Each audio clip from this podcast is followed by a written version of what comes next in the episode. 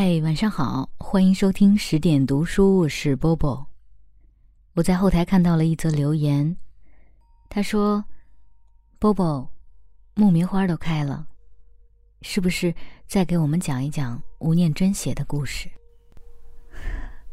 是啊，木棉花。我知道你一定是想起了曾经读过的那一个故事《情书》，那个故事其实当初还蛮有争议的。但是现在想来，生活的真实境况可能就是如此。那今天再给大家读一篇吴念真的作品《重逢》。事业失败之后，才发现，除了开车之外，自己好像连说得出口的专长都没有，所以最后他选择开出租车。不过，出租车在市区里跑，还是容易碰到以前商场上的客户或对手。熟人不收费，自己倒贴时间和油钱，这不算什么。最怕遇到的是以前的对手，车资两百三，给你三百块，奉送一句“不必找了，留着用”，加上一个奇怪的眼神和笑容，那种窝囊感，够你抵挡个一整天。他说：“所以后来他专跑机场，说比较不会遇到类似难堪的状况，而且也不用整天在市区没目的的逛，让自己老觉得像是一个被这个战场淘汰的残兵败将，或者像中年游民一般的无望。不过，他也承认跑机场的另一个奢望是，如果前妻带着孩子们偷偷回国的话。”说不定还有机会堵上他们和孩子们见上一面。离婚后就没见过，我都只能凭空想象他们现在的模样。孩子和前妻一直没碰上，没想到先碰到的反而是昔日的爱人。他说那天车子才靠近，他就认出他来了。曾经那么熟悉的脸孔和身体，而且除了发型，十几二十年，他好像一点也没变。他说：“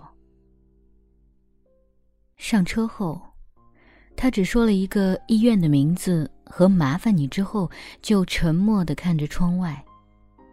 反而是他一直担心自己会不会因为车子里的名牌而被他认出来。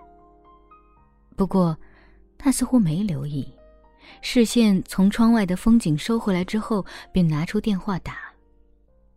第一通电话听得出他是打回澳洲雪梨的家，听得出先生出差去英国，他轮流跟两个孩子说话，要一个孩子不要为了打球而找借口不去上中文课，也要一个女孩钢琴要好好练，不然表演的时候会出糗。然后说见到外婆之后。会替他们跟他说爱他，等等。最后才听出是他母亲生病了，因为他说：“我还没到医院，不过妈妈相信外婆一定会平安。”他还记得他母亲的样子和声音，以及他做的一手好菜，更记得两人分手后的某一天，他到公司来，哽咽的问他说。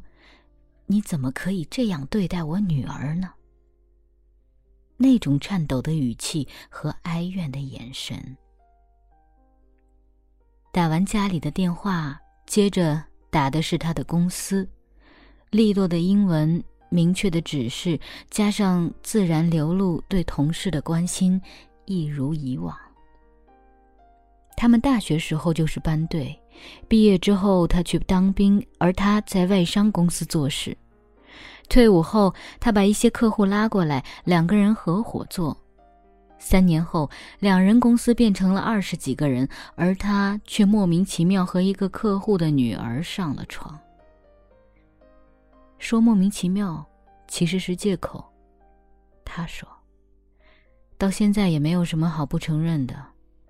一来是。新的身体总比熟悉的刺激。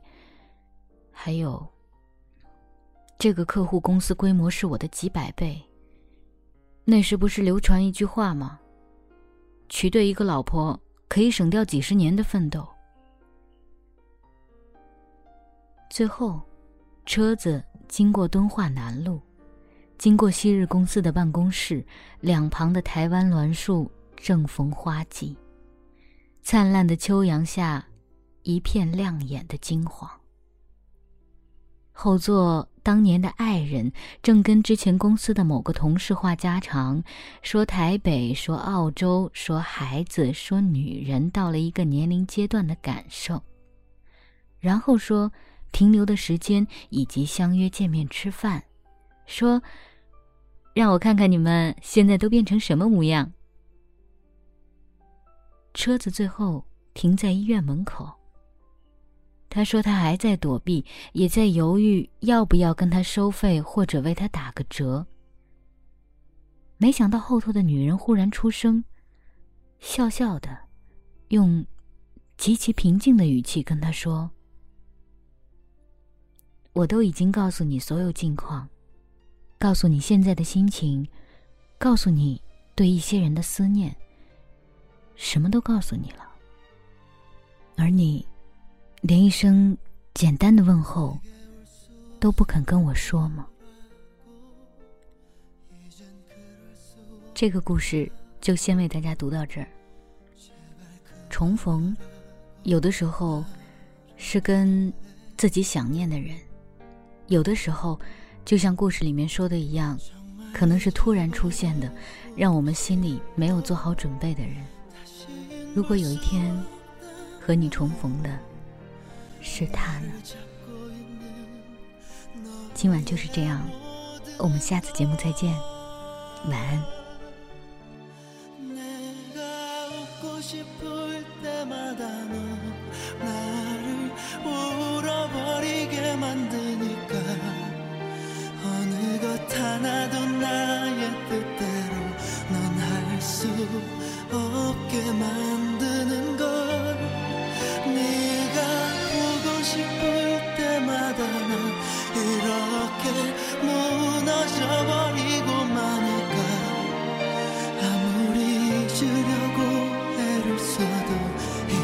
so